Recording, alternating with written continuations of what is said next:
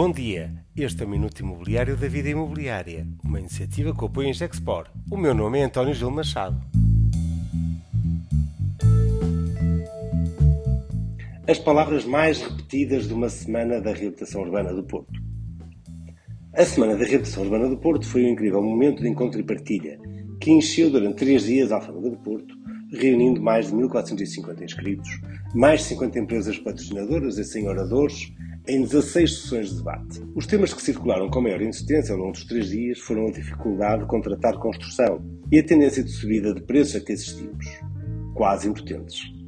À falta de mão de obra especializada, junta-se agora a escalada vertiginosa das matérias-primas, no que parece ser uma tempestade perfeita sem fim à vista. O segundo tema cruza-se com o primeiro, mas pelo lado da oportunidade. Os milhões de euros do PRR estão agora a chegar ao mercado, quer por via da pequena reabilitação, com os programas de apoio do Fundamental, quer com a chegada à, primeira, à fase de lançamento de obra dos empreendimentos de habitação social incluídos no programa Primeiro Direito. Num fórum de presidentes de Câmara da área metropolitana do Porto, organizado na semana em conjunto com a empresa Agenda Urbana, ficou clara a intenção de lançar muita obra ao longo dos próximos meses. Fica a dúvida a que preço e com que mão de obra. A oportunidade pode ficar refém desta tempestade perfeita. O terceiro tema que cruzou as sessões da semana em Rio foi a digitalização da economia, em especial na adoção cada vez mais generalizada do BIM. A Universidade do Minho trouxe um projeto piloto de uma plataforma aberta que permite o licenciamento com base em BIM, o que significa um potencial de ganho de eficiência brutal